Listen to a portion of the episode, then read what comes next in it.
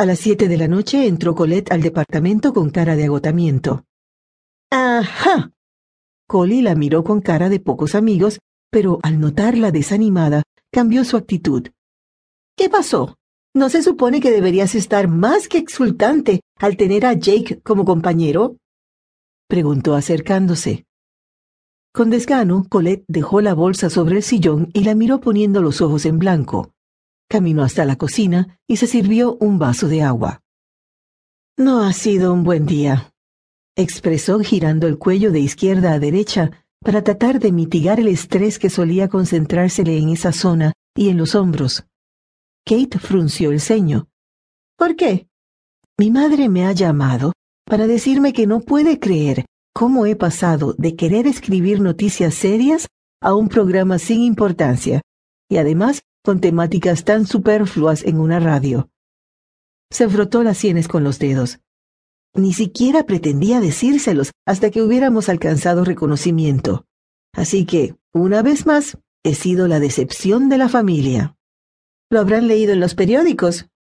Quizá hubiera sido bueno recibir una felicitación por mi iniciativa, aunque en mi familia eso es esperar demasiado, me parece. Replicó encogiéndose de hombros. Pensó en que no hablaba con Kate desde hacía varios días por estar de cabeza en la organización de Oxygen California y se sintió culpable. Lamento no haberte contado lo de Jake. Sé que eres fan de su antiguo programa. Solo quería que este lanzamiento fuera un éxito y te conozco que eres parlanchina. Pero sí, trabajo con él. Un día puedes acompañarme a la radio si quieres. ¿En serio?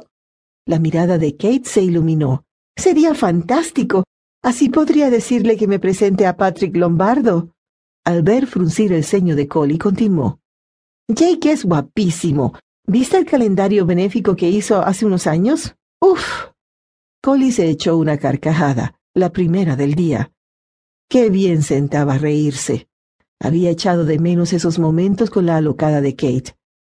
Pero es demasiado guapo para mi gusto. Prefiero a Patrick. Parece más, no sé, normal, supongo. ¿Qué tiene Jake de anormal? indagó riéndose. Pues que es muy perfecto. Aunque se dio unos golpecitos con el dedo en la barbilla, mirando calculadoramente a su amiga. Tú y él harían una buena pareja. Tú eres guapísima y él ni qué decir. ¿Por qué? Alto ahí. exclamó tapándole la boca a Kate con la mano. No vayas por ese camino. Weston es un compañero de trabajo y yo soy su jefa. No me interesa. ¿No? Achicó los ojos y se terminó de deshacer de la mano que la intentaba callar. Entonces debes estar ciega. Acepto que es atractivo, Kate le rodó los ojos. ¿Cómo que atractivo? Era un dios pagano hecho tenista. Bueno, extenista, pensó la mejor amiga de Collie. Al parecer colaborará profesionalmente y sin llevar sus habituales escándalos a la radio, así que hasta ahí se limita mi interés por él. Eres imposible, Collie. Colette reprimió las ganas de contarle su pasado con Jake, pero pensó que sería mejor no ahondar por esas aguas profundas. Pero en todo caso, ya sabes lo que pienso con respecto a la importancia que le sueles dar a la opinión de tu familia. ¿Por qué simplemente no puedes pasar de sus comentarios tan desalentadores?